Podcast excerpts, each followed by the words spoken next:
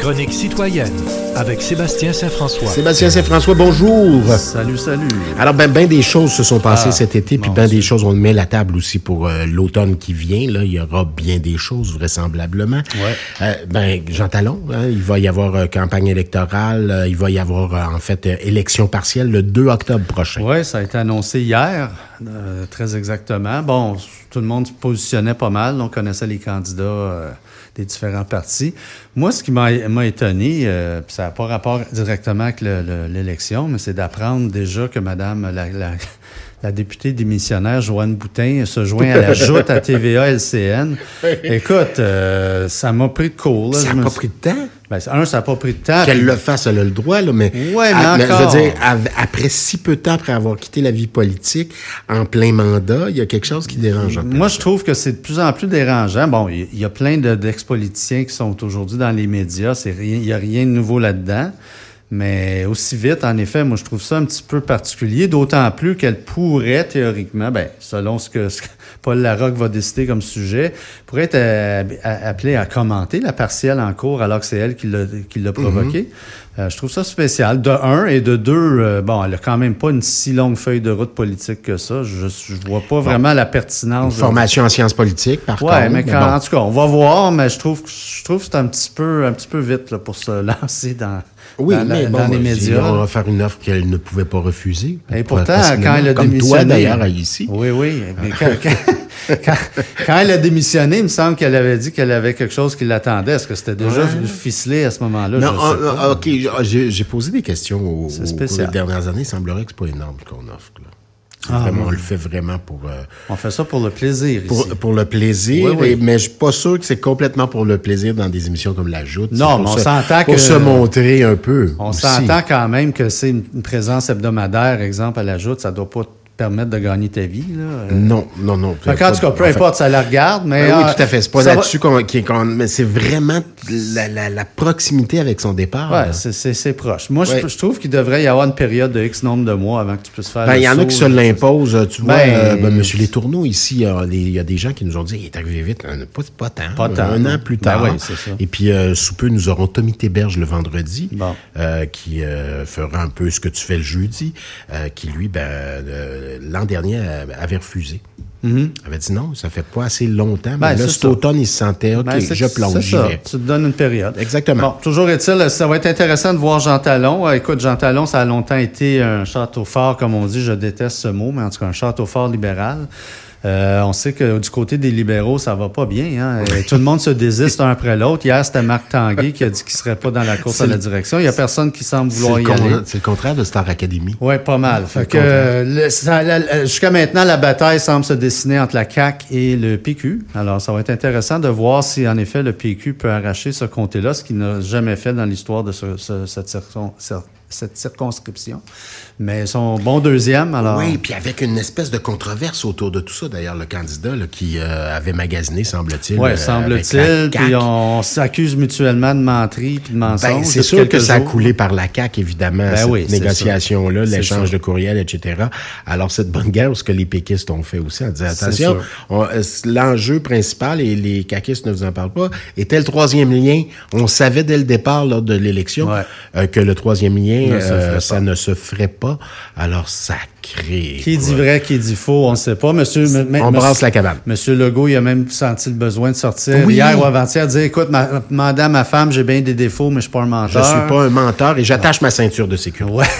Contrairement à Mme. Guilbeault. Ah, mon Dieu. Elle, c'était la journée Guilbeault puis les ceintures de sécurité. hein? Aïe, aïe, aïe, elle va peut-être avoir des contraventions avec ça. Ben, écoute, euh, quand elle l'a dit elle-même, elle, elle- elle n'est pas au-dessus de la loi. C'est une citoyenne avant tout, comme tout Ouais. le monde. Puis euh, d'autant plus que, comme ministre des Transports, ministre de la Sécurité publique, elle a montré l'exemple. Mais Elle vient tout juste aussi de, de, de, d'aller au front là, pour parler de, comment dire de, sécurité routière, là, quelque effet. chose de très musclé. Oui, parce que notre bilan s'empire, même s'il demeure très bon par rapport à ce qu'il a déjà Hey, moi, été dans le écoute, passé. Moi, dans une autre vie, puis une fois de temps en temps, maintenant, euh, je fais, d'ailleurs, vous regarderez la candidate, je fais de l'auto, euh, d'ailleurs, euh, dans, dans- dans cette nouvelle série qui sera très, très bonne, inspirée de l'aventure de Ruth Hélène Brosseau, d'ailleurs. Oh. Je suis un ancien ministre, en fait, un ministre des affaires, des, des affaires municipales qui doit démissionner à la suite d'un scandale. Je n'en Oh. dirai pas plus. C'est quand, ça? Et ça, ça met le feu aux poudres de cette affaire-là. C'est cet automne, je sais pas quelle journée, là, à Radio-Canada. Euh, donc, et euh, ce que je voulais dire par là aussi, c'est que des fois, nous autres, les comédiens, quand on fait ce genre de choses-là, on oublie de s'attacher. Et ils viennent toujours nous le dire. Vous Eh, entrez là, vraiment dans le personnage. Ouais, ben, euh, on ne pense pas, on Ben s'attache pas c'est ça. parce qu'on se dit, euh, dans notre tête, c'est niaiseux, on se dit, il arrivera rien, c'est Ben ouais. un tournage. Euh, et on, à toutes les fois, on nous le dit, euh, attache-toi. Pour l'image. Attache-toi, attache-toi, on veut pas recevoir de courrier. Euh, attache-toi, s'il te plaît. Euh, le nombre de fois que je me suis fait dire ça. Bref, euh, on peut comprendre, on peut pardonner aussi de ce côté-là, en espérant évidemment que ça ne se fasse plus, ce genre de Ben choses. là, je pense qu'elle a appris, là, parce Oui. que, ben, faut pas, faut On dire aussi que c'était dans ses propres réseaux sociaux, ces photos-là. Oui, puis on s'installe, puis on se photographie, Ben ouais. les petites lunettes sur le bout du nez, on se détache, on montre qu'on qu'on est comme tout le monde, on s'habille comme tout le monde, puis tout ça. C'est un, un métier d'image aussi, il faut pas Ah l'oublier. ouais, de plus en plus. Oui, alors, euh, ben, euh, on le saura pour la prochaine fois.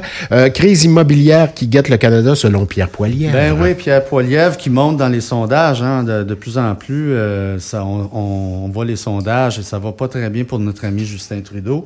C'est un peu normal. Là. Écoute, après tant d'années, bon, il a annoncé sa séparation cet, cet Oui. été. Puis tout, bon, nonobstant tout cela.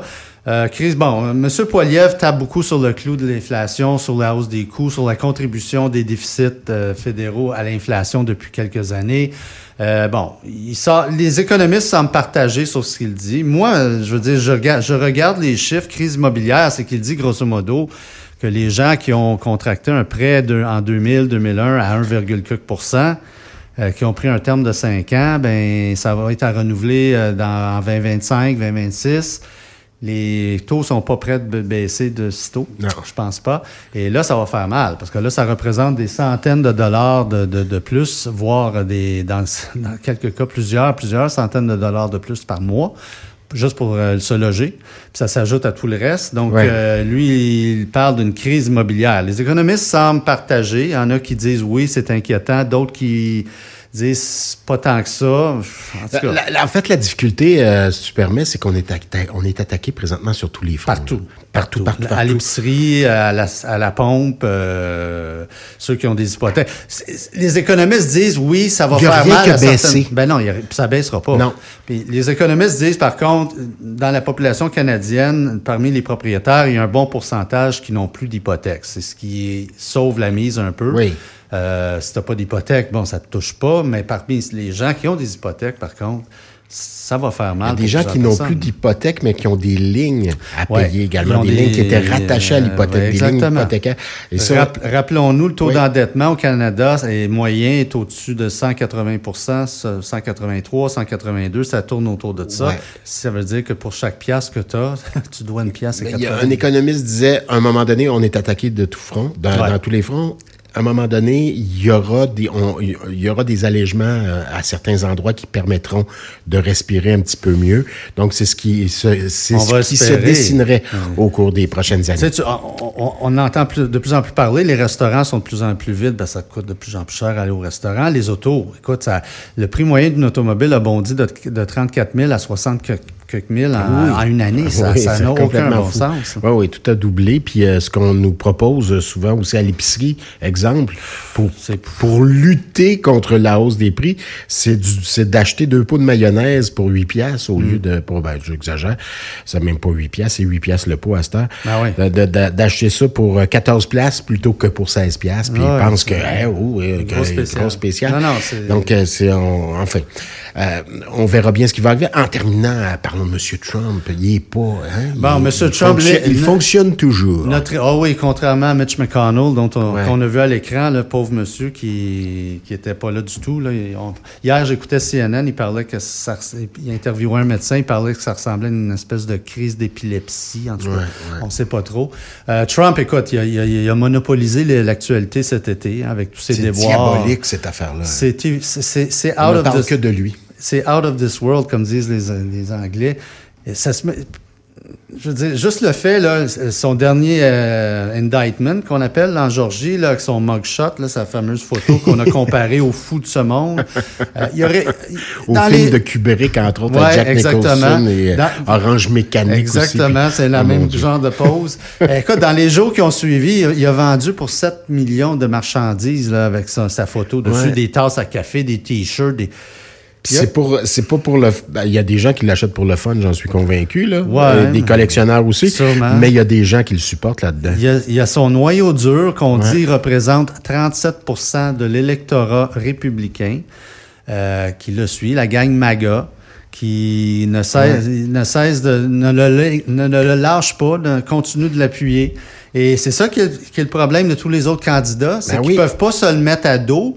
Parce, parce que s'ils se mettent à dos, ils vont mettre cette gang-là ouais. à dos, puis ils n'ont aucune chance de remporter l'investiture. As-tu vu le, le, le, concert de, de l'âge qui a tour de rôle, sauf un candidat, là, ouais. qui a, si M. Trump euh, était, c'était quoi, était... Était, était le candidat, est-ce que vous l'appuieriez? Oui, puis s'il était reconnu coupable, est-ce que vous l'appuieriez?